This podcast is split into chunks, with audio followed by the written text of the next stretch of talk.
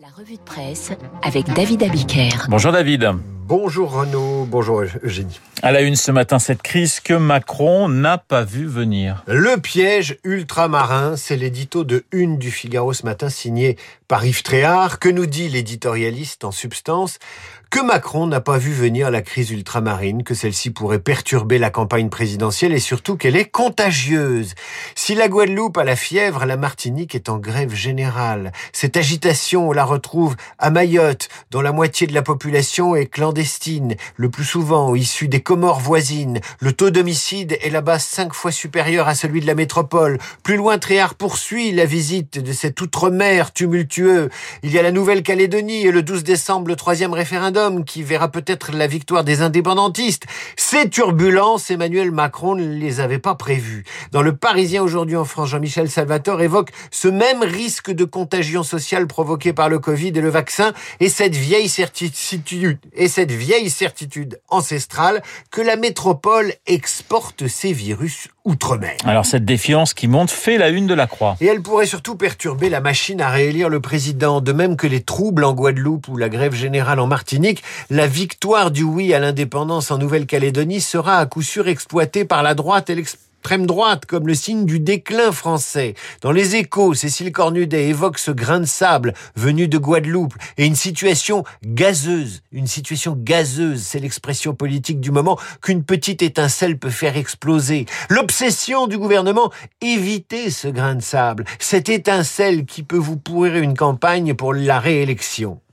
Plus loin, toujours dans les échos, Jean-Francis Pécresse évoque une île à la dérive et redoute le règlement de la crise à coût de milliards d'euros. Dans le Parisien aujourd'hui en France, la politisation de la crise guadeloupéenne provoque un échange d'amabilité entre Xavier Bertrand, hier à la radio, et Sébastien Lecornu, aujourd'hui dans le journal, le ministre chargé du dossier guadeloupéen. Le premier, Bertrand donc, reproche au second de ne pas s'être rendu sur place assez vite. Réponse de Lecornu à Bertrand ce matin dans le Parisien aujourd'hui en France.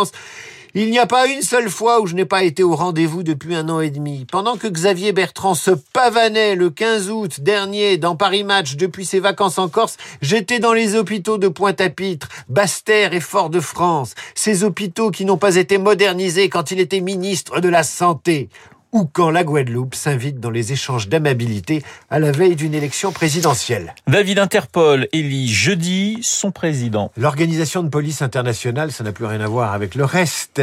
Six à Lyon doit élire son nouveau président, donc dans deux jours, à l'occasion de l'Assemblée générale qui se tiendra, elle, à Istanbul. Et Libération écrit que, sauf surprise, le nouveau président de l'organisation de coordination des polices du monde sera un tortionnaire, réputé, issu d'un régime aux obsessions sécuritaires. C'est Libération qu'il écrit ce matin. Et le journal pointe le nom du général Ahmed Nasser Al-Raisi, inspecteur général du ministère de l'Intérieur des Émirats Arabes Unis, comme le favori pour prendre la direction d'une agence qui regroupe 194 services de police du monde. Au-delà du parcours de l'intéressé, Libération explique ce matin comment en 20 ans, Interpol, censé lutter contre la criminalité mondiale, est devenu l'arme préférée des régimes autoritaires pour traquer leurs opposants.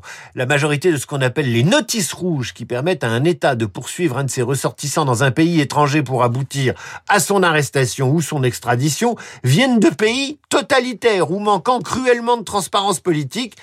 La Russie, la Chine, l'Azerbaïdjan, l'Égypte, l'Iran, l'Inde, le Bélarus, le Venezuela à elle toute seule, la Russie de Poutine émet 38% de ses notices rouges reçues par Interpol. Ça ne veut pas dire qu'elles ne sont pas fondées, mais ça veut dire quand même que les principaux utilisateurs d'Interpol ne sont pas nécessairement de pure démocratie. Bruno Mine, directeur juridique de l'ONG Fair Trials, 6 à Londres, analyse le long déclin d'Interpol, devenu un outil d'exportation des persécutions par les pays non respectueux des droits de l'homme.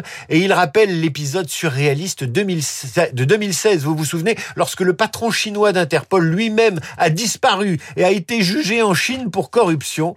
La présidence d'Interpol, trophée pour dictateur, c'est à lire dans Libération. Le trophée, lui, des milliardaires de la tech est dans l'espace. Pendant que les politiques se débattent avec la Guadeloupe et les affaires du monde, les milliardaires de la tech américaine ont des projets fous sur lesquels le Figaro revient ce matin à la une.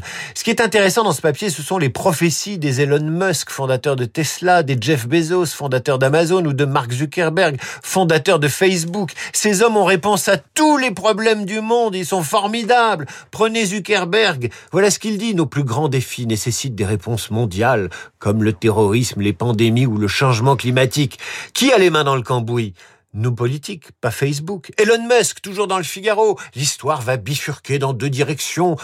Rester sur Terre et faire face à l'extinction de masse, ou devenir une civilisation planétaire.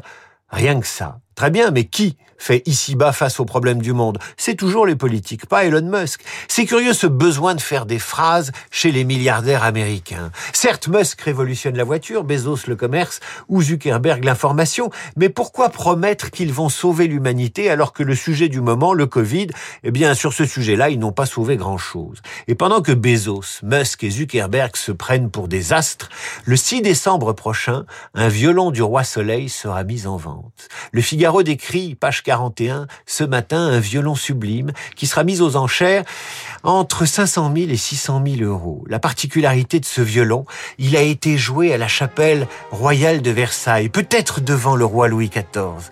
Un témoin unique de la musique de l'époque et dont la partie inférieure présente un imposant blason ovale couronné, bordé de possibles roseaux et portant les grandes armes de France. Voilà la beauté de ce violon de l'époque du roi Soleil, qui est une promesse plus concrète que les rêves de conquête des milliardaires de la tech américaine.